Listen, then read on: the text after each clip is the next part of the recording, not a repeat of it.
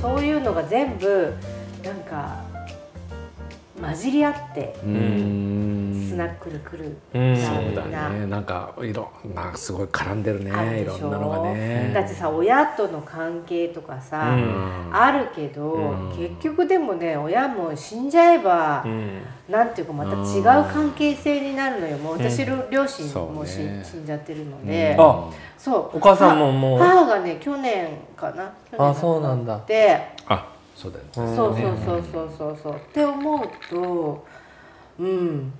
もうあの自分の両親がいないんだで私も今朝ねうんあの仕事場に向かいながらあ親がもういないんだなって思うと、うんちょっと信号待ちをしながら、うんあお母さんあと何年か分からないけど私もそこに行くからねみたいなそういう気持ちに、ね、なるの待っててねみたいなうんだからあのいなくて寂しいっていうよりうはんいつか会えるからその時までよろしくねみたいな。やっなぱちょっとやっぱステージが変わっジたんーだナステージが変わるんだよね。であのね沖縄の東京は世田谷にあるノスタルジックな商店街の片隅にぼんやりと浮かぶ紫色の看板人生100年と言われる今ただ流れに身を任せながらその半分を迎えようとする男女3人がいる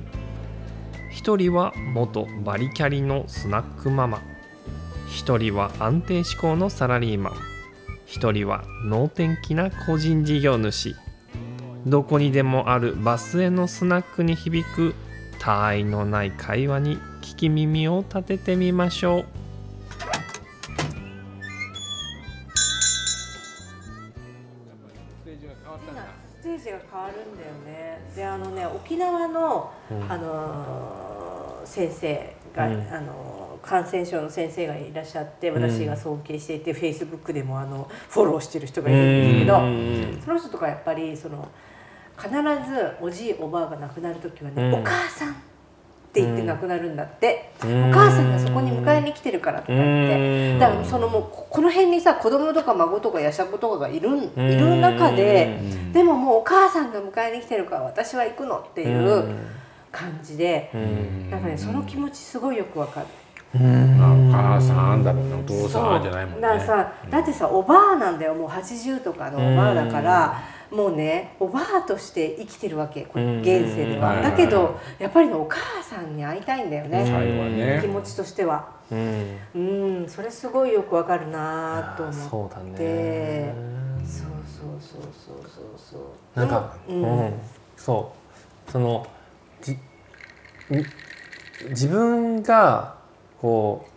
う生き生きた生きた時代っていうのか、うんその時間っていうのがさ過去と未来と現在っていうのがあ,、った時にさ、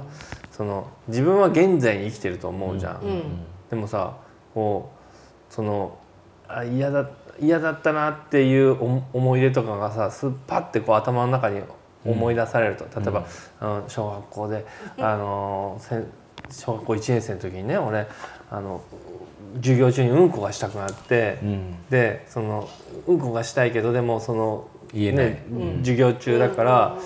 先生がなんかもうそのあのその立って歩いたりしちゃダメよみたいな感じになってるしうんうんうんでももう耐えられないからトイレに行きたいと思って、うんでううんうんこがしたいからって言って先生のところに行って授業中ね先生が教壇に立っててみんなのいる前で「うんあの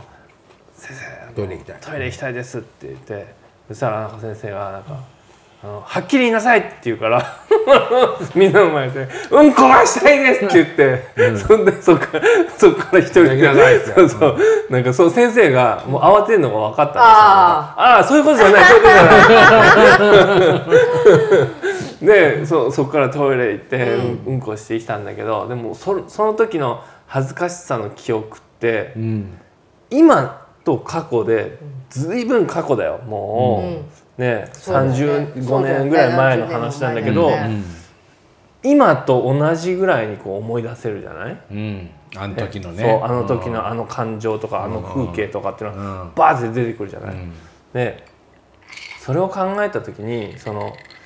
今で今は今だよ過去は過去だよっていうことをちゃんと切り分けて判断できるその脳の機能っていうのを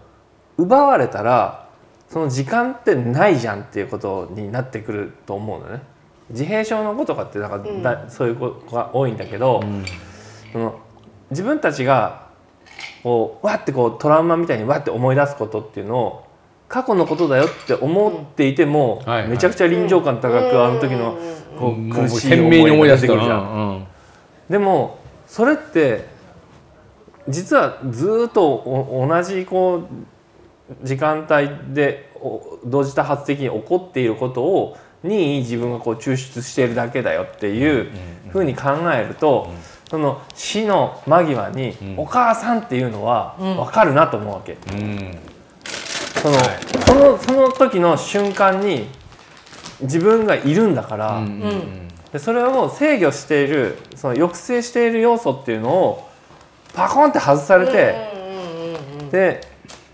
それがなんか幸せな時があるわけじゃなくて、あの時のうんうん一番のそうだよね世の人生の中で一番のそんの思い出といううんそうそうなんだよなんなか今話してて思ったのは人生で初めて嘘をついた瞬間って覚えてる覚えてない覚えてない覚えてない、うん覚えてないもうえ覚えてんの鮮明に覚えてるえ何えー俺全然覚えてないな俺ねそのまだ小学校上がる前のうん5歳の時に、この近所に同級生が1人と、あと年が1個下の子が1人いて、で3人が仲良くて、で3人の母親同士も仲良かった、で保育園同じ保育園に行ってるわけじゃないし、だけどその中で3人でよく遊んでて、うんで午前中遊んで一回昼で家に帰って、はいで昼飯食って飯食ってどうぞでみんなでまた集まるみたいなタイミングの時に、はいはいそのうちの母親だけがその場にはいなくて俺とうんうんそ友の達さん友達2人とお母さそんの2人のお母さんが、はいはいそのこの構造の中で、うんうんうんその今日のお昼何食べたっていう話になった時に、はい友達があの焼きそばっつったのだかうんらもう一人の友達も焼きそばっつったの、うんそしたら俺も焼きそばって言ったのえ嘘ついた俺が食べたのはおにぎりだった嘘ついたあえーでもあ嘘ついたそれが初うん初嘘えーだけどえーなんかなんでそんなことそう覚えてんのえー、すごいねみんなみんな焼き一そ緒ばだだったんだっていうことあーとよかったとそうでも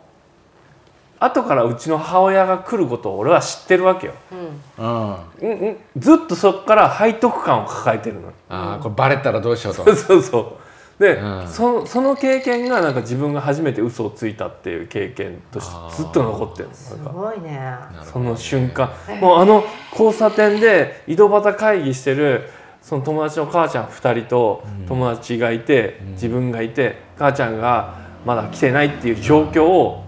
いまだに覚えるお思い出せるのバンってこうでなんか「嘘つき!」って言われた瞬間にその